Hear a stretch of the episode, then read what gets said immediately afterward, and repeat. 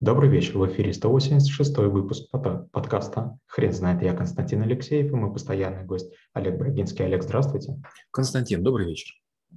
Хрен знает, что такое 6 сигм, но мы попробуем разобраться. Олег, расскажите, почему 6 сигм – это навык?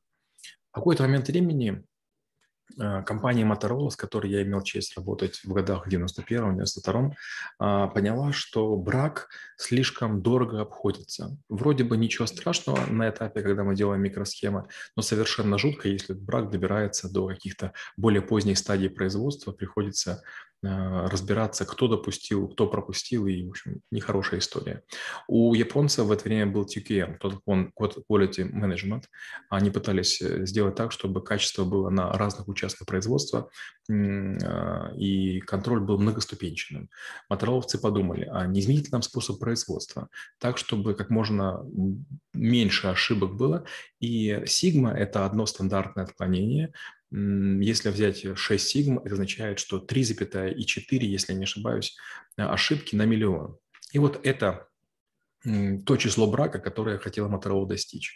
И это, конечно, потрясающий подход. Если вы стремитесь к производству безотходному, если вы стремитесь к тому, чтобы делать поставки точно вовремя.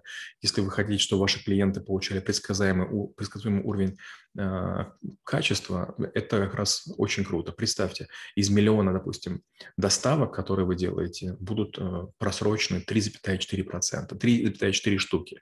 А вот сейчас мы с супругой, к сожалению, много очень работаем, дома почти не готовим, и мы за неделю заказываем, ну, может быть, 20 раз еду из ресторанов. Но я скажу так, что, допустим, тот же Яндекс, он выбрасывает, наверное, два заказа из трех. То есть там никакими сигмами даже не пахнет.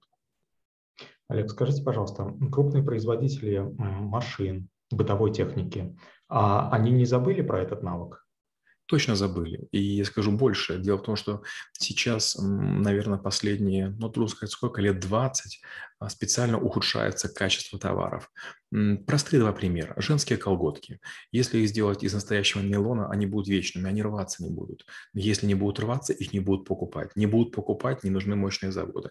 Не нужны мощные заводы, не получится прибыль извлечь. То же самое касается энергосберегающих лампочек.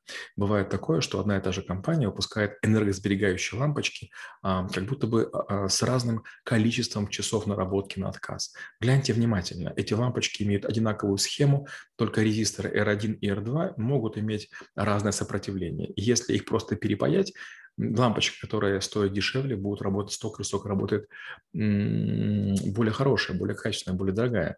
Получается, что сейчас, наоборот, стараются сделать так, чтобы товары выходили из строя. Поэтому старые автомобили, они сделаны из мощного металла. И когда встречаются с новыми автомобилями, такое чувство, как будто бы, не знаю, там танк заехал в березовую рощу.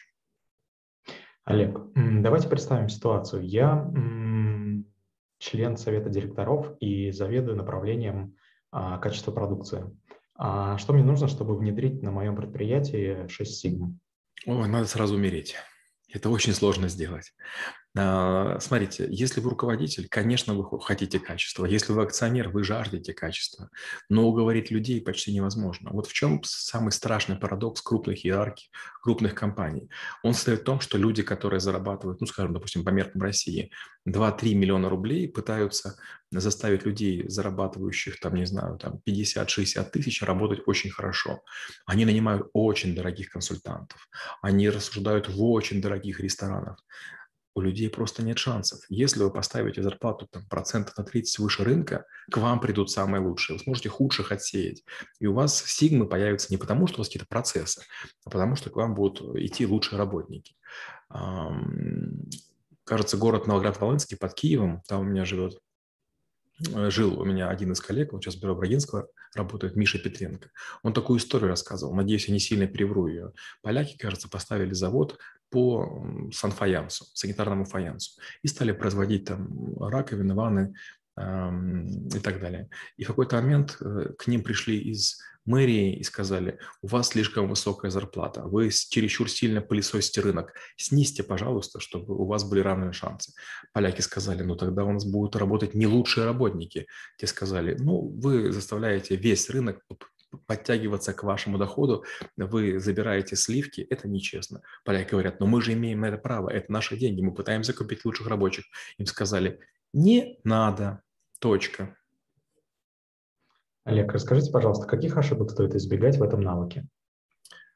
Ха, ошибки почти всегда кроются в том, что очень хочется увлечься формализацией, инструментами, а, подходами или еще вторая тип ошибок – это некоторые говорят, надо получить черный пояс. Черный пояс, система обучения, пройти наставничество. Вот, если у меня черный пояс, значит, я буду крутым. У меня прямо вот за мной есть книга «Шесть сигм в России», написал Саша Казинцев. Мы вместе с ним работали, умнейший парень. У него, кажется, уже штук 7 книг по этому поводу. Если вы книгу его прочтете, вы многое будете знать про 6 сигм. Если вы прочтете обучение черному поясу, намного больше вы не узнаете. Да, понятно, что, возможно, вы не сможете внедрять те инструменты, потому что будет куча вопросов. Но, ради бога, попросите с кем-нибудь, кто эти проекты уже сделал. Просто поговорите.